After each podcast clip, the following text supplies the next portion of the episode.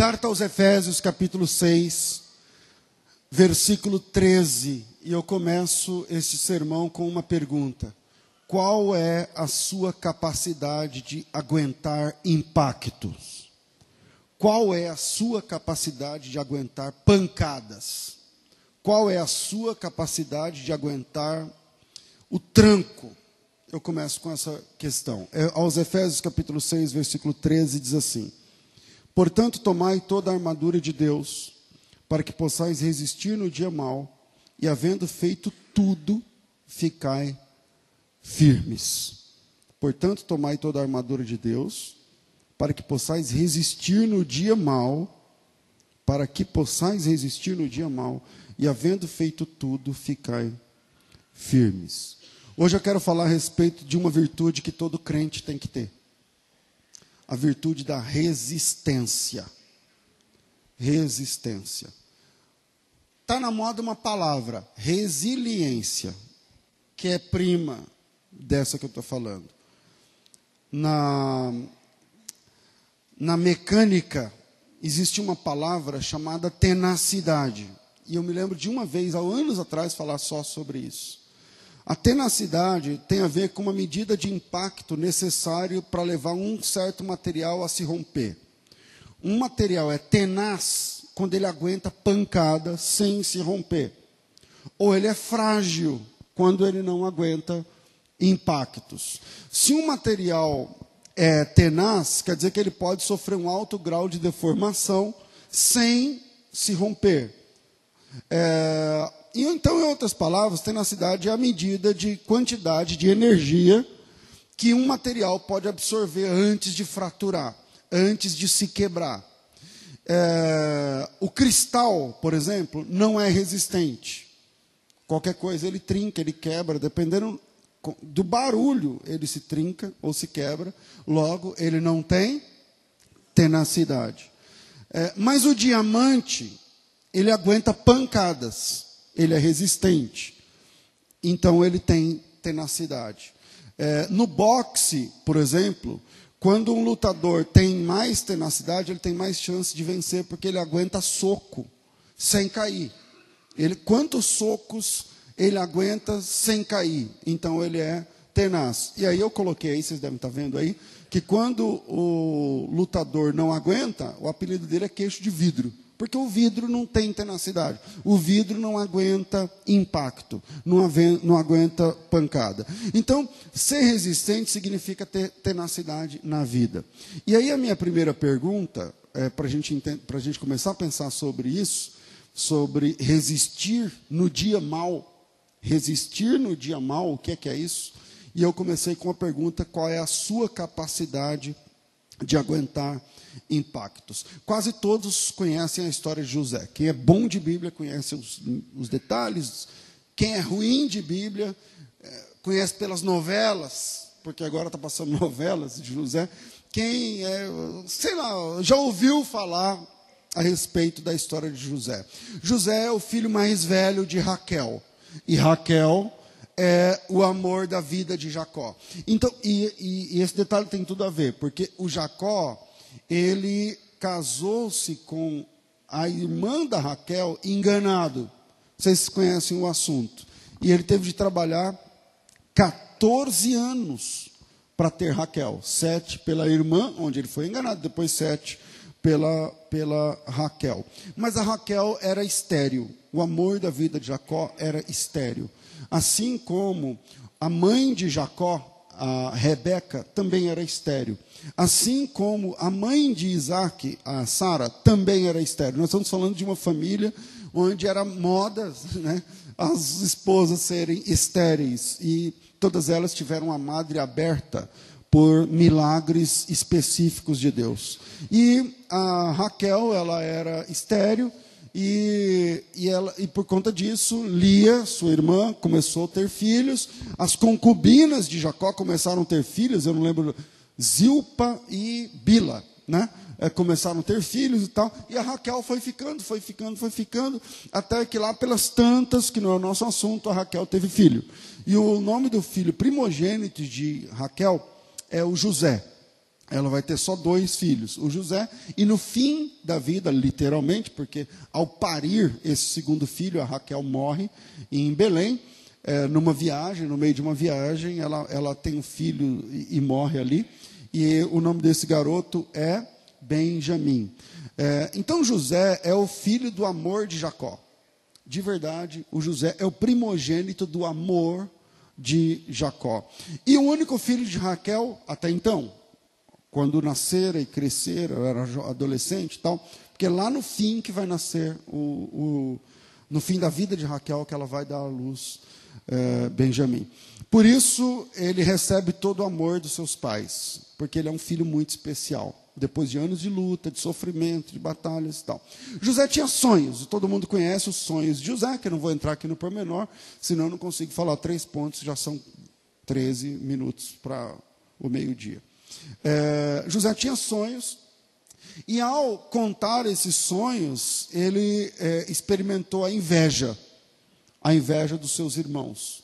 Porque quando ele contava um sonho, os irmãos se ardiam de inveja. É, eu não sei se você sabe o que é isso. Lidar com a inveja dentro da sua casa. Eu, eu não sei. Com certeza algumas pessoas têm essa experiência. A experiência dolorosa de ter de lidar com inveja daquelas pessoas que vivem com você, que crescem com você, que, que estão na mesma casa. Então, o José teve essa experiência de ter pessoas próximas que não aceitavam seus sonhos. Pessoas próximas que não gostavam dele só porque ele estava sonhando sonhos diferentes. E José ganha lá pelas tantas uma capa diferente. O texto que eu coloquei aí, acho que está aparecendo, Gênesis 37, 3, não vai aparecer o versículo, mas esse texto só diz que o José confeccionou a capa com suas próprias mãos. O José ganha uma capa de várias cores, toda colorida, feita pelo seu pai. Eu não sei realmente se essa capa era bonita, porque quem fez foi o Jacó. O Jacó já era velho.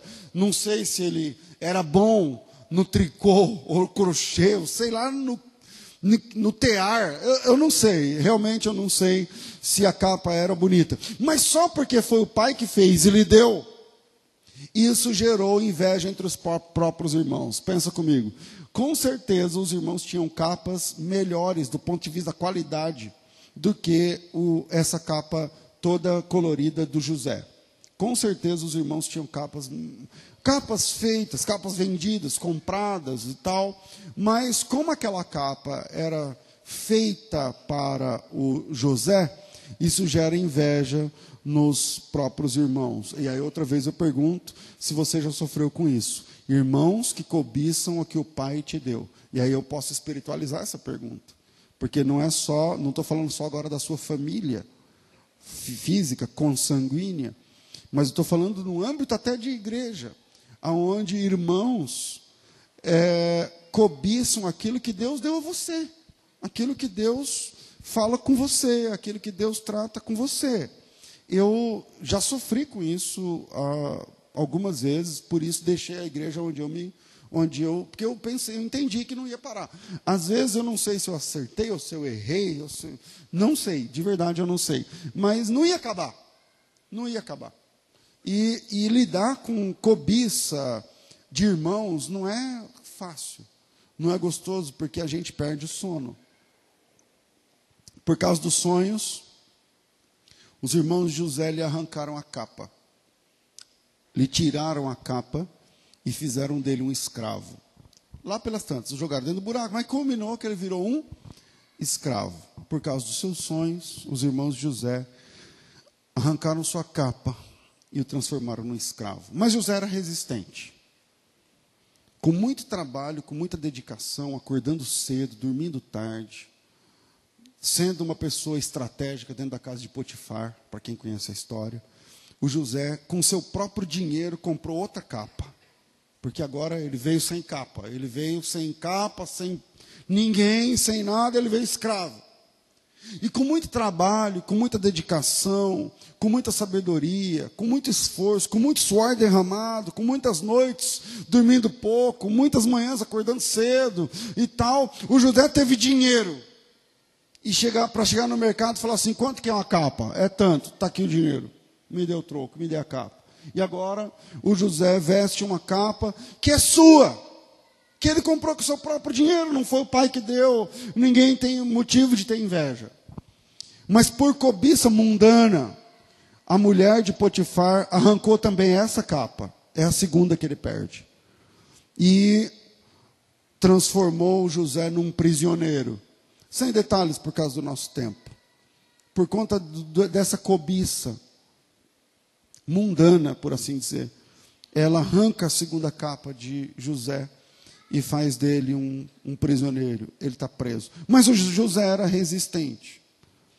Qual é a sua capacidade de resistir impactos? De resistir pancada na vida? José era resistente, agora preso, órfão de túnica e de capa, sem a túnica do pai, sem a capa que ele comprou, sem a liberdade com a qual ele nasceu, sem a língua que ele aprendeu a falar quando nasceu, num outro ambiente, numa ambiência de prisão, de dureza, sem capa, sem túnica, sem dinheiro, sem emprego e sem nada. José está pronto para entrar no sonho das pessoas, porque ele é resistente.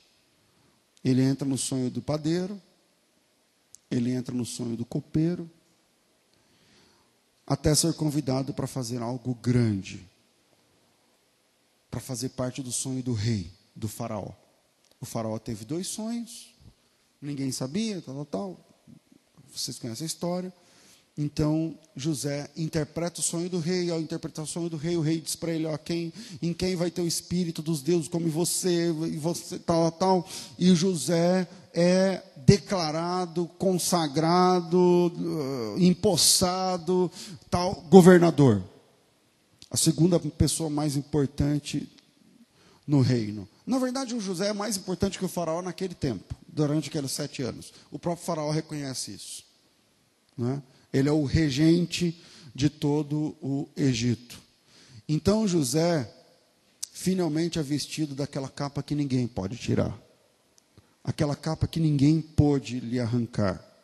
Aquela capa que não é com, comprada com dinheiro e que não é feita pelas agulhas do pai ou pelo tear de alguma empresa, de alguma loja, de alguma confecção, de algum não. José então vestido daquela capa que ninguém pôde arrancar mais. Ele se torna governador. E com essa capa de governador, não aquela feita pelo pai, ou aquela que ele comprou, arrancada na casa de Potifar, José entra numa sala, no capítulo 45 do livro dos, do Gênesis, versículo de um em diante, o José entra na sala onde estavam seus irmãos. Irmãos que o tinham vendido, irmãos que o tinham traído, irmãos que o tinham humilhado. Ele entra na sala onde estão os seus irmãos. E ele está pronto para abraçar os irmãos que o traíram. Ele está pronto para entender que as capas que lhe foram roubadas foram fases ruins da vida. Tratamentos ruins que lhe deram para que ele chegasse onde Deus queria que ele estivesse. Ele entendeu que a chegada dele naquele ponto, governador, regente da maior nação do mundo, tinha a ver com a vontade de Deus para a preservação da sua família. Gênesis 45. Então José não se podia conter diante de todos os que estavam com ele, e clamou: Fazei sair daqui todo varão. E ninguém ficou com ele quando José se deu a conhecer aos seus irmãos. E levantou José a voz em choro, de maneira que os egípcios o ouviam, e a casa de Faraó também ouvia. E José disse a seus irmãos: Eu sou José Vive ainda meu pai? E seus irmãos não puderam responder, porque estavam pasmados diante da sua face. E disse José a seus irmãos: Peço-vos, cheguem a, até mim. E chegaram-se então, e ele disse: Eu sou José, vosso irmão, a quem vendestes para o Egito. Agora, pois, não vos entristeçais, nem vos pese vossos olhos por me haverdes vendido para cá, porque para a conservação da vida Deus me enviou diante da vossa face, porque já houve dois anos de fome no meio da terra e ainda restam cinco anos em que não haverá lavoura nem cega. Pelo que Deus me enviou diante da vossa face para conservar a vossa sucessão na terra e para guardar-vos em vida por um grande livramento. Assim não fostes vós que me enviastes para cá, mas Deus que me tem posto por pai de Faraó e por senhor de toda a sua casa, como regente em toda a terra do Egito. Apressai-vos e subi a meu pai e dizei-lhe assim te tem dito teu filho José. Deus me tem posto por senhor em toda a terra do Egito. Desce a mim e não te demores. Habitarás da terra de Gozen e estarás perto de mim, tu e todos os teus filhos e os filhos dos teus filhos e as tuas ovelhas e as tuas vacas e tudo quanto tens. E ali eu te sustentarei, porque ainda haverá cinco anos de fome para que não pereças de pobreza, tu, tua casa e tudo que tens. E eis que os vossos olhos veem e os vossos olhos, ou melhor, e os olhos dos, do meu irmão Benjamim, que é a minha boca que vos fala, e fazei saber, meu pai, a meu pai toda a minha glória no Egito e tudo que tenho que que tens visto, e apressai-vos e fazei descer o meu pai para cá. E lançou-se ao pescoço de Benjamim, seu irmão, e chorou, e Benjamim chorou, e também lançado ao seu pescoço, e beijou todos os seus irmãos, e beijou todos os seus irmãos, e chorou sobre eles, e depois seus irmãos falaram com ele, e a nova se ouviu na casa de Faraó, dizendo: Os irmãos de José são vindos. E pareceu bem aos olhos de Faraó e aos olhos dos servos de Faraó. E disse Faraó a José: Diz a teus irmãos: Carregai os vossos animais, parti e tornem a terra de Canaã, e tornem a vosso pai e vossas, vossas famílias, e vinde a mim. E eu vos darei o melhor da terra do Egito, e comereis a fartura da terra. A ti, pois, é ordenado fazer isso. Tomai vós da terra do Egito carros para vossos meninos, para vossas mulheres, e não vos pese coisa alguma do que eh, das vossas alfaias, porque o melhor da terra do Egito será vosso. E os filhos de Israel fizeram assim, e José deu-lhes carros conforme o mandato do rei, ah, também lhes deu comida para o caminho, lhes deu a cada um mudas de vestes, mas a Benjamim deu trezentas peças de pratas e cinco mudas de vestes, e a seu pai enviou semelhantemente dez jumentos carregados do melhor do Egito, dez jumentos carregados carregados de trigo, pão, comida para o seu pai, também comida para eles no caminho. E despediu seus irmãos, versículo 25. E subiram do Egito e vieram até Canaã, a casa de Jacó, e lhe anunciaram, dizendo: José ainda vive. E ele também é regente da terra do Egito. E o seu coração desmaiou-se, porque não acreditava naquilo. Porém, havendo eles contado todas as palavras de José que lhes falara, e vendo ele os carros que José enviara para lá, reviveu o espírito de Jacó, seu pai, e disse: Jacó, basta, ainda vive meu filho José, e eu irei e verei antes que eu morra. Aleluia. Qual é a nossa capacidade de aguentar pancada na vida? José tinha sonhos e ao compartilhar com seus irmãos, ele sofreu. E agora, no final, ele entende que aquele sofrimento, que aquelas pancadas, que aquelas traições, que aquelas dificuldades eram para a preservação da sua família. Eu quero deixar três pontos para a gente pensar nesse texto. Primeiro, o Evangelho nos prepara para os impactos da vida. O Evangelho nos, nos prepara para impactos na vida. Até porque ser crente, ou para ser crente, é preciso estar preparado para pancadas. Ou você nunca sofreu quando você se converteu e na sua família alguém não aceitou? Ou não gostou? Hoje, como está na moda ser crente, eles não falam mas não gostam. A história de José é um convite a um cristianismo resistente. Paulo diz que precisamos nos fortalecer em Deus para enfrentar as de, para enfrentar de frente, como eu coloco aí, as astutas ciladas do diabo. E para podermos resistir no tal do dia mal. Sabe o que é dia mal? É um dia onde você vai ser confrontado, ou você vai ser afrontado ou você vai ser humilhado, ou você vai ser perseguido, ou você vai perder alguma coisa. Você vai chorar. você vai chorar. Enquanto eu preparava esse sermão, o Salmo 92 me veio à cabeça. O justo florescerá como palmeira e como cedro do Líbano. Porque a palmeira, quando ela chega a 30 metros de altura, e ela é sozinha, nada fica em volta da palmeira. E mesmo sendo sozinha, quando eu falo sozinha, tem um problema, porque quando vem, por exemplo, o vento, o vento ele vai, ele vai perdendo impacto conforme ele vai pegando em outras árvores. Mas quando ele está sozinha, ela aguenta o vento, aguenta a poeira, aguenta, conheço bem o deserto de onde estou falando, aguenta os choques térmicos que são diários. Nós estamos falando de 45, 50 graus de manhã, de dia, meio-dia, e 8 da noite, zero graus.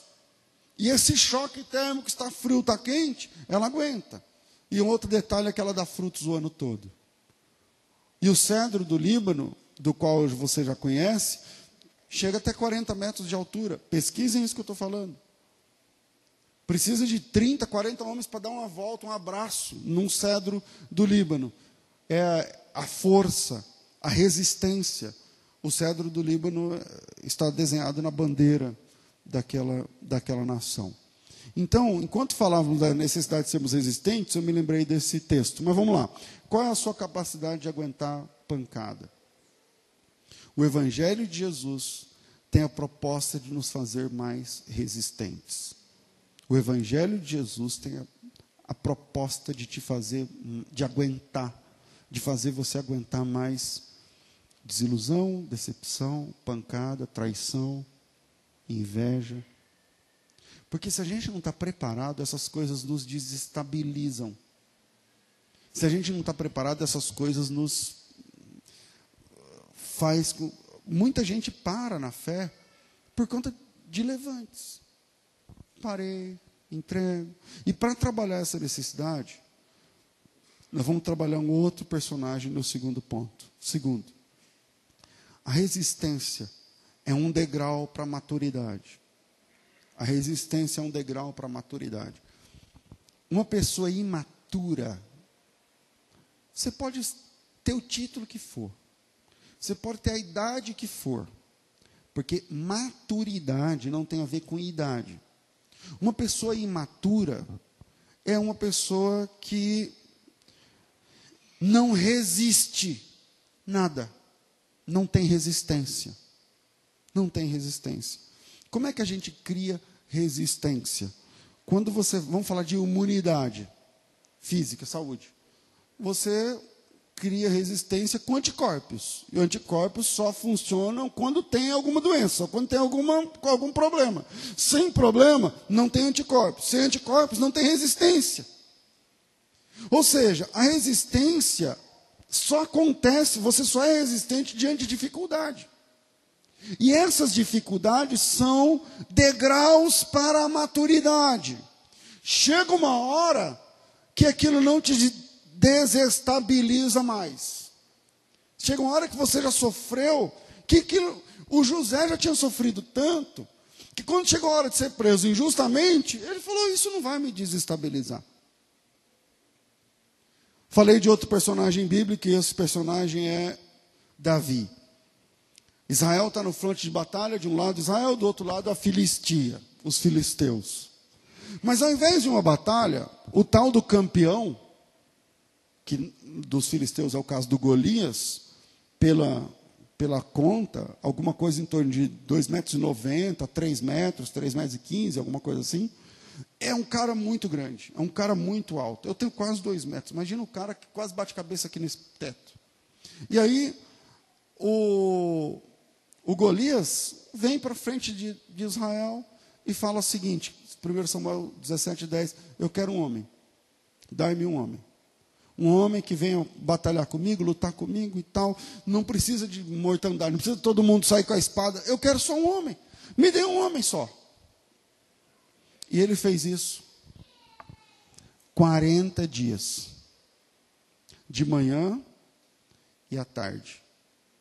Olha, leia a Bíblia. A gente vai lendo, lendo, lendo, lendo, tá entendendo a história, tudo. Mas quando você para, por exemplo, pensa num cara grandão, desafiando, e você está lá, você é do exército, você está lá, você, você acorda de manhã, veste a roupa, a farda, né? põe a espada, o coturno, né? e, e vai para vai frente. Quando você chega lá, vem um cara. Um cara inimigo fala assim: aí, tem um macho aí no meio para mim? Pô, para quem é homem não é fácil ouvir isso daí. Ele olha bem e fala: Eu quero um só, um que seja macho bastante para me enfrentar. Tem um. Aí todo mundo. É. Porque o cara, olha o tamanho da mão do cara. Um tapa dele já arranca a cabeça do cara do pescoço. Então, uma ofensa dita uma vez causa pânico uma ofensa ouvida uma vez causa pânico. Mas essa ofensa, ela foi repetida todo dia, vira rotina. Por que que, em regra geral, os filhos têm mais medo do pai do que da mãe? Porque a mãe fica gritando o dia inteiro. A mãe fala, ah, eu já falei, esse menino não tem jeito. Quando o pai fala assim, vai fazer tal coisa. Vai. Por quê? Porque o pai é mais poderoso do que a mãe? Não. É porque a mãe já gritou tanto. Pega a mãe, quem é mãe de filho pequeno, dá tempo. Fala uma vez só e cumpre o que você falou. Acabou. Porque lá em casa é assim. É uma fala só. Só é uma fala. Falou, aconteceu o que está combinado. Então a consequência que está combinada vai acontecer e acabou. Não tem que gritar. Não tem que gritar. Por que, que cachorro tem mais medo do que criança? Porque a criança ela é, um, ela é mais inteligente. Então, ela, levanta e vai lavar essa louça, sei lá. Aí ela não levanta, porque ela sabe que aquilo não é nada. Aí meia hora depois, eu já falei para você levantar. Ela, ela pega o timbre de voz, fala, mãe, enquanto está nesse tom, não, não é nada. E isso aí não é nada. Dá, dá para ir mais, dá para ir mais. Eu vou aqui no Netflix, dá, dá, dá para suportar. Eu, menino, eu já estou ficando louca, vocês querem que, eu, morra, depois que eu morro, que vocês vão no. Claro, porque minha mãe era assim. Porque tudo nessa casa, não sei o que lá. Tá, tá, tá. Só que isso não é nada. Isso é uma ameaça? Não, ela vai fazer alguma coisa nesses gritos? Vai ou não? Não vai. Não vai. E aí, quando a gente, você começa a ouvir gritos, no começo você se desestabiliza. Mas depois que você pega a manha. Desculpem, mães, mas isso é verdade. Vocês acham que eu estou exagerando ou não? É verdade isso? Ah. Então muitas mães berram com os filhos e acham que por isso elas têm autoridade. Mas ela berra, berra. Aí chega uma hora que ela pega a cinta, ou o chinelo, ou vai aplicar o castigo, seja lá qual foi o castigo, né? cortar alguma coisa da, da rotina do menino, da menina tal. E as crianças, que são mais inteligentes do que os cachorros, porque cachorro, se você gritar sempre, ele vai ter sempre a mesma reação. O cachorro não entende que, que, que aquilo não é, de, não é nada. Sai, vai, ele vai. Sai, vai de novo. Ele vai. A vida inteira ele vai. Só que com a criança não é assim. Ele, ele vai testando. Vai, não vai fazer tal coisa. Ele não vai e fica esperando. Se você gritar a segunda vez, ele já entendeu. Pô, quer dizer que duas vezes dá para. Amanhã, quando ela gritar a primeira, não é nada. Quando ela gritar a segunda, é que eu vou ver. Aí, aí amanhã ela grita três, porque gritou duas e não deu, grita três. Aí no outro dia ele fala: Bom, é na quarta que eu tenho que ficar esperto. Oh, já fui moleque. É na quarta que eu tenho que ficar esperto. Vai fazer tal coisa. Não é nada, não vou nem ligar. Não vou nem ligar. É, eu já falei, porque nessa casa não, sei, não é nada. Não é nada. Ah, quando eu morrer, porque aí ela vai apelar. Né? Depois que eu morrer, vocês vão falar que não sei o que lá. Também não é nada. Não é nada. Aí, quarta, quinta vez. É isso que funciona. É assim que funciona a vida. Sabe quantos dias o Golias afrontou Israel? 40. De manhã e à tarde. Falando a mesma coisa. Ele provocou Israel, ou ele provocou em Israel, um certo comodismo. Porque chega uma hora que o cara ia para a fonte de batalha e nem levava mais a espada. O cara ia falar, ah, não é nada, não vai ter nada. Eu vou ficar lá em pé, o cara vai passar xingando, brigando, só que ele vai embora. E a gente vai ficar livre. E quando for a tarde, a gente monta de novo, faz lá todo mundo de novo. E o Golias, é, porque não tem marcha, porque não tem. Mas ele mesmo não faz nada. Ele grita, grita, grita e tal. Eles sabiam que aquilo ia durar uma parte do dia, mas que depois ia voltar ao normal. Isso é primeiro livro dos, de Samuel, primeiro livro de Samuel, capítulo de número 17. No versículo 17, o Jessé, que não estava lá, o Jessé que é o pai do Davi, que não estava sabendo desse negócio do Golias, nem nada, senão, acho que se ele tivesse sabendo, acho que ele nem mandava o Davi. Falou para o Davi, vai lá, vê, vê como é que está acontecendo. Vai 40 dias, ninguém dá notícia. Não, geralmente, nenhuma luta, a guerra mesmo, dura 40 dias a batalha, eu falo. A guerra pode durar um ano, mas aquela batalha, alguém tem que voltar. Ou a notícia que eles morreram ou que eles venceram. 40 dias não veio nada. E o Jessé falou, estou preocupado, porque né, desce lá. E eles vão, é um, é, ele desce a montanha, chega lá, e no fronte de batalha, e quando ele chega lá, versículo 23, o problema do Golias foi o versículo 23. O Golias acostumou ficar falando um monte de besteira, e xingando, e afrontando e desafiando. E aí no versículo 23, é, 22, Davi deixou a carga que trouxeram da mão do guarda, da bagagem, e perguntou se os seus irmãos estavam bem. Estando ele ainda falando com eles, eis que veio subindo do exército o filisteu, dos filisteus, o homem guerreiro, cujo nome era Golias, o filisteu de Gate, e falou conforme aquelas palavras, e Davi ouviu. Esse é o problema. O problema é som. O, é para trocar? Não. O problema do Davi é que ele falou, só que dessa vez o. O problema do Golias é que ele falou, só que dessa vez o, o Davi ouviu. Ele falava, todo mundo ouvia, milhões, milhares de pessoas ouviam, não era nada. Por que não era nada? Porque eles já acostumaram, eles eles, para eles aquilo não fazia mais efeito. Só que Davi era a primeira vez que estava ouvindo. E o versículo 23, o azar de Golias, na minha opinião, é que aquele dia o Davi escutou. E guarda uma coisa: a resistência não apenas tem a ver com aguentar o que se deve aguentar para viver, mas também tem a ver com resistir ao que não se deve, ou seja, não tolerar algumas coisas. Tem coisa que a gente não pode aceitar. A resistência que Deus espera de nós tem a ver com resistir aos inimigos de Deus. Dizer isso não. Então, ser tenaz ou resistente também tem a ver com dar tapas em mesas na vida, onde Deus está sendo zombado, por exemplo.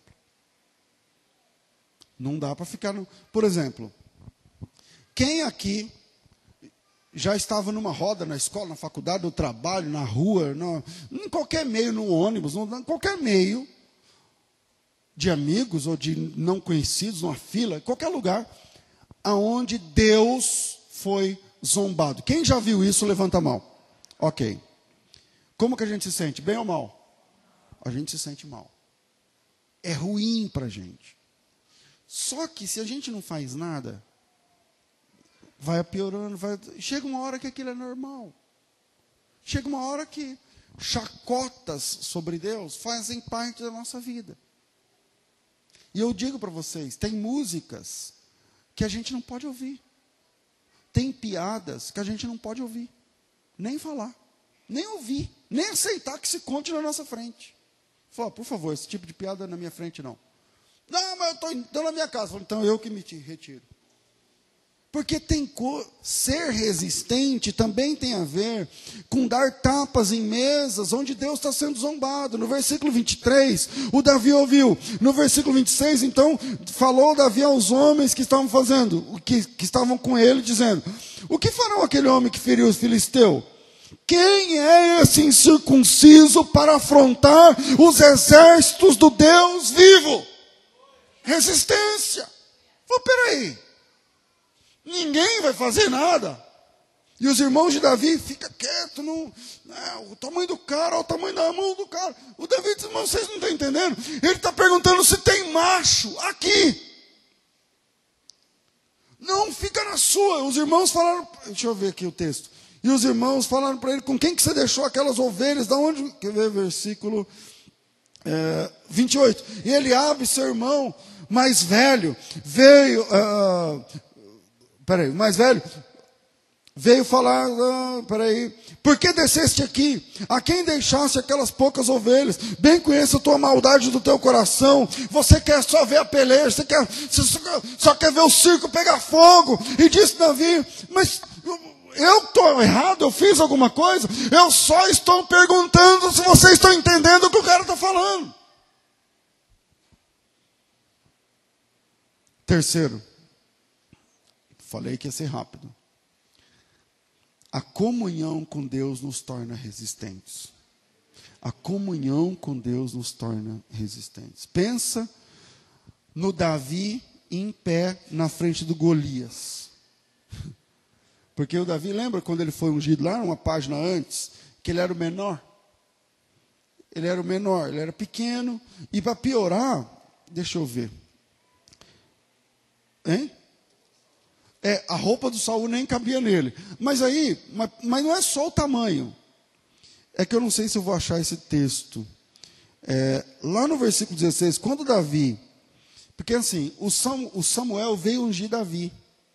Só que ele não sabia que era Davi. Ele veio ungir um dos filhos de Jessé, porque 1 Samuel 16, 1. Então disse o Senhor a Samuel: Até quando terás dó de Saul, havendo eu rejeitado? Enche um vaso de azeite e vem. E enviar-te a casa de Jessé o Belemita, porque dentro dos seus filhos me tem provido de um rei. Alguma coisa assim.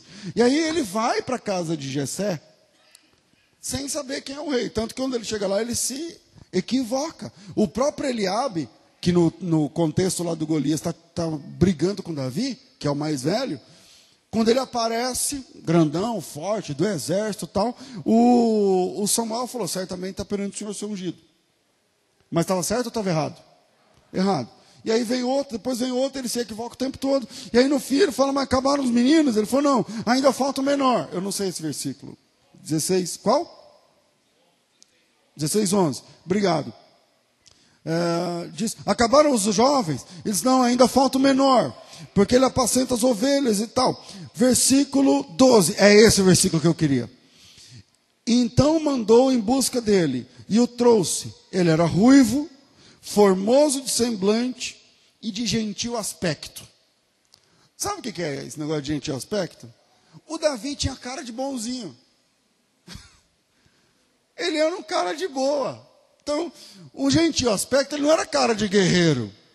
Ele não era um cara, além de ser pequeno, ele não tinha cara de um, de um truculento, de um marombado, só, não. O Davi não. Ele era na boa, franzino. E ele, e ele tinha cara de bonzinho. Essa, essa ideia do hebraico, de gentil aspecto, ou de, como é que fala outras versões aí?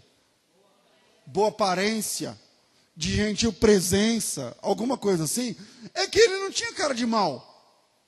O Davi, porque não tem aqueles caras que você topa num beco, com o cara, você, por dentro, você dá uma congelada assim, ó. Você, o cara não falou nada. Aí você está olhando, você chega a dar um negócio assim. Não, o Davi não. o Davi era um cara do bem. Ele era, você olhava para ele e falava, ah, é o Davi. É o Davi. O gentil aspecto é o Davi. Ele chega na casa, o Davi estava no, no pasto, ele não sabia de nada. Ninguém falou, ninguém sabia de nada. E aí, o Davi, foram chamar o Davi lá, não, o Davi sentado embaixo de uma árvore, com um ramo de capim na boca, ali cuidando das ovelhas, de boa. E aí o pessoal chega e fala assim: Davi, estão é, chamando você lá na sua casa. no meio do dia, vamos dizer que fosse umas. Que eles estavam sentando para almoçar. Vamos dizer que o Davi levava marmita e era meio-dia, uma, duas da tarde, sei lá. O Davi falou assim: Oxe, mas uma hora dessa? É, aconteceu alguma coisa com os meus pais? Não, está todo mundo vivo e bem. Com os meus irmãos? Não, está todo mundo lá. Todo mundo está em casa uma hora dessa. Todo mundo está na sua casa. E tem mais, o Samuel está lá. O Samuel estar lá, numa época que não existia é, monarquia, é o princípio da monarquia, o Samuel ele, era, ele acumulava a tríplice função de profeta, sacerdote e rei. Ele era profeta, ele era sacerdote e ele reinou como último juiz antes de dar posse a Saul. E é esse cara que está lá. Imagina a pessoa mais importante do país, só para a gente ter uma, uma ideia, uma equivalência. Pega a pessoa mais importante da nação e aí ele fala assim: o Samuel está lá na sua casa. Aí eu digo, ah, você está de brincadeira. Quem está lá em casa? O Samuel, o profeta, é. o sacerdote. É. Então aconteceu alguma coisa. Não, mas não aconteceu nada. E o, o profeta Samuel está te chamando. o cara não sabe meu nome. O profeta Samuel, que eu vejo só no tabernáculo, lá, não sei o que, é do Santo Santos, não sei o que lá, ele está chamando a mim. É, segundo a história, ele tinha 17 anos. Ele falou: não, essa história não está batendo. Isso, essa, isso aí não, tá, não combina. Porque eu não sou ninguém. Eu, mas é verdade. E eu, o Davi vai. Isso não é brincadeira, não, né? Não é brincadeira isso aí, não. Não, não, é verdade. Está todo mundo lá. E o Samuel falou que só senta na mesa se você chegar. O Davi falou: ah, não é verdade. Isso daí não é verdade. Não vai, não vai ter almoço na minha casa se eu não chegar? É. Vamos lá ver o que está acontecendo. E o Davi vai. Quando ele está chegando no bairro, vamos só ilustrar, fervendo de gente. Davi falou: Eita, pega, o negócio é. Deve estar tá acontecendo algum esquema mesmo aqui, porque. E aí ele foi, quando ele foi vendo no bairro, era na rua dele o fervo. E quando ele foi ver na rua, era na casa dele o negócio. Entupido de gente. Porque Deus, depois vocês leem com calma o capítulo 16, o Samuel falou assim: se eu fizer isso, entrar na casa de um civil, de um cara do nada, e tal, vai coalhar de gente. E o que, que eu falo? E Deus fala: fala que você veio sacrificar. E aí, vai, e aí era isso mesmo, estava um monte de gente. E o Davi chegou. Só que o Davi chegou, ele não era de nada, ele não era grandão, não era forte, não era cara de né, sisudo, de tal. O Davi chega lá, oi pessoal, tudo bem? Me chamaram, estão dizendo, não sei se é verdade tal. Dá licença, dá licença, dá licença. Quando ele chega na, na onde está o Samuel, ele chega, bom dia, né, boa tarde, tudo bom? É o seu Samuel, tudo bom? Mandaram eu vir, eu não eu não estou sabendo. O Samuel está assim, segurando um chifre de azeite. A palavra botolia é um chifre. Coloca azeite dentro e tampa com a rolha embaixo e com cera em cima. Ele está segurando um chifre do azeite sagrado. E aí ele olha para o Davi, o Davi é ruivo, pequenininho, um franzino, com cara de gente boa. O gente aspecto aí com cara de, do bem. Não é um guerreiro. E ele fala assim: É você que é o Davi? Foi, é. Então ajoelha aí. O Davi nunca quis ser rei. O Davi nunca buscou, sabe? Tal. Não. Ajoelha aí, meu filho. Ele ajoelhou e o azeite começou a cair sobre a cabeça de Davi sem saber nada. Aleluia. E a palavra do Senhor, através da boca de Samuel, diz assim: diz o Senhor, Eis que eu te ungi hoje como rei sobre toda a nação de Israel. O cara não está sabendo. A comunhão nos deixa resistentes.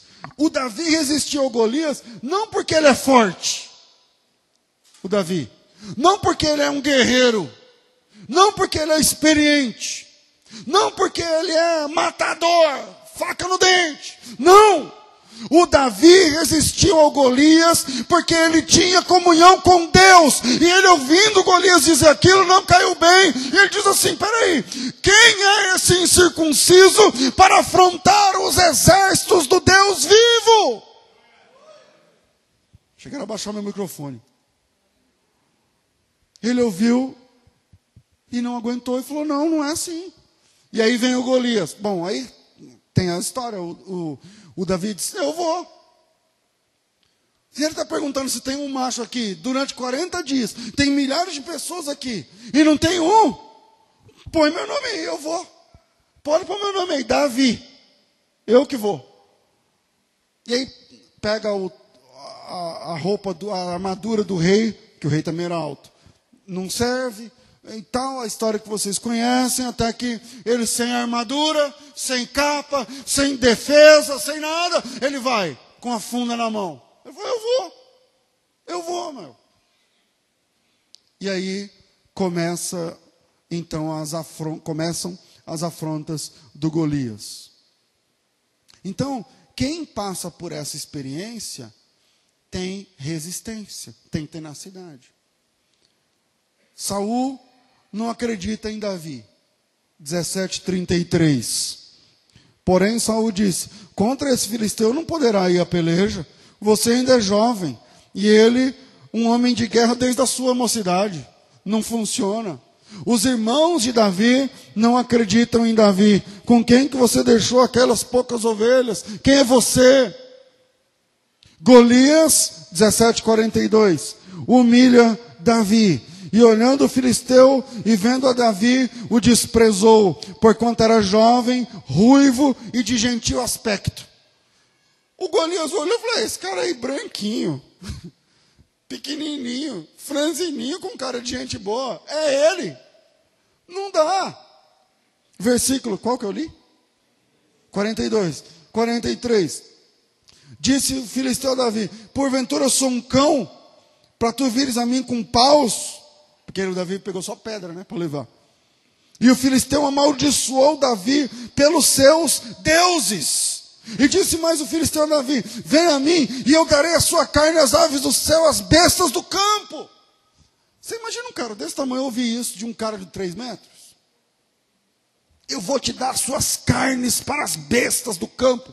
Eu falando isso já está até medo. Imagina um cara de verdade mesmo, com uma espada desse tamanho, uma lança que pesava não sei quanto e tal. Golias humilha Davi. E palavras como essas, vindas de um homem armado com três metros de altura, desestabiliza a gente. Ou não?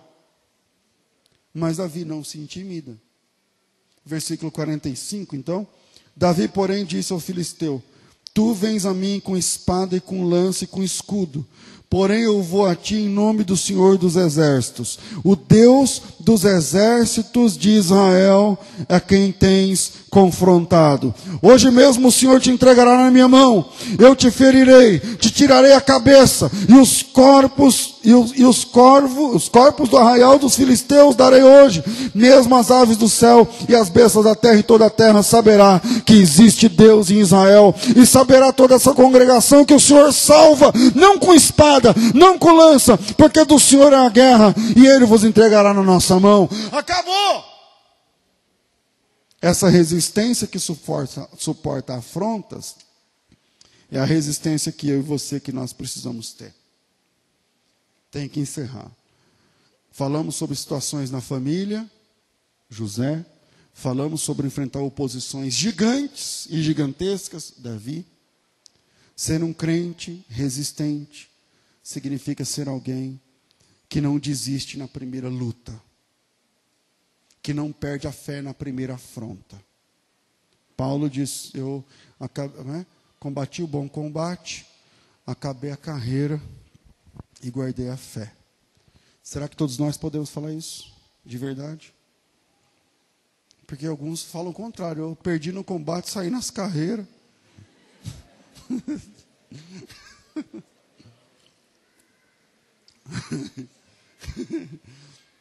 e fé, o que, que, é isso? Então, é, as sementes que caem entre pedras e secam, no primeiro raio de sol não vingam. Lá na parábola da, do, do semeador. Aí a gente vai ver que o problema não é o sol. Quando a gente lê o texto com calma, eu coloquei aí Mateus, 20, Mateus 13, primeiro versículo 6. É o caso. Depois, no versículo 20 e 21, Jesus explica. Ele diz que o sol secou porque não era profunda a terra. Então o problema não é o sol que seca, que arde, que dói. O problema é a falta de raiz. Se o crente tiver raiz, pode vir o sol que for, pode vir o vento que for, pode vir a dificuldade que for. Tem gente que está me ouvindo agora que não aguenta um revés que já solta um palavrão. Você não é crente, filhão. Irmã. Você não é crente de verdade, não. Você é um falso crente. Você é uma falsa irmã. Finge que é crente, não, mas se doer, ah, já xinga o pai, já xinga a mãe, amaldiçoa Deus, amaldiçoa não sei o quê, porque é de desgraça, porque não sei o quê. Você é um palhaço. Não é crente. Não aprendeu o evangelho.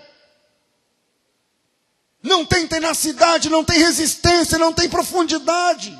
É uma piada. É uma piada. Porque o problema não é o sol. A, a, a semente que não brotou, lá em Mateus 20, versículo. Desculpa, Mateus 13, 20. O problema não foi o sol.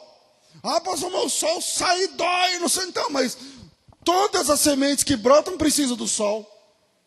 Por que, que uma, a uma o sol faz bem e a outra o sol faz mal?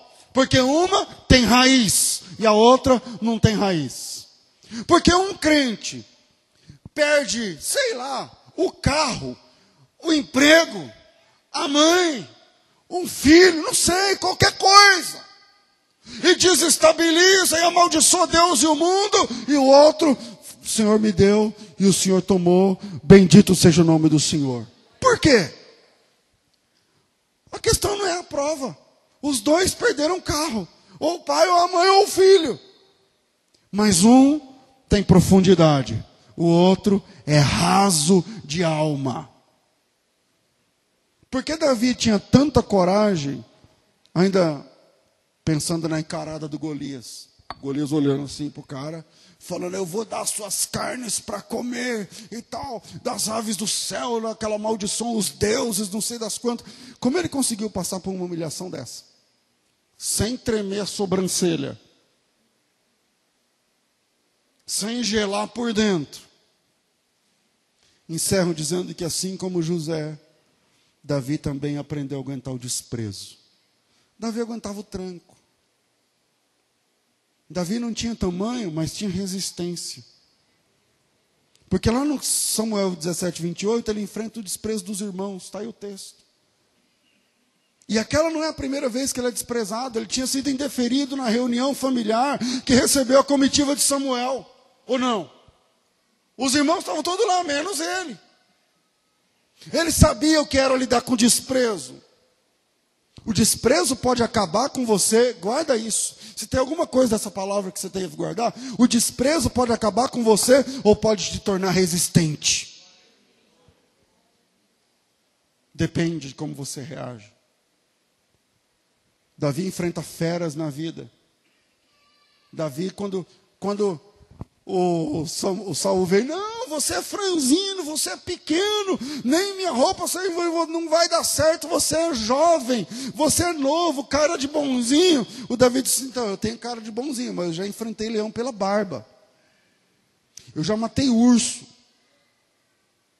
Eu já enfrentei resistência na minha vida, eu já passei por situações que me que me endureceram no bom sentido, que me tornaram resistente no bom sentido. Se você tem histórico de embates, de lutas, você pode ser um crente resistente também. Resistir no dia mal é mais fácil para quem já resistiu outras situações. Que Deus abençoe você em nome de Jesus.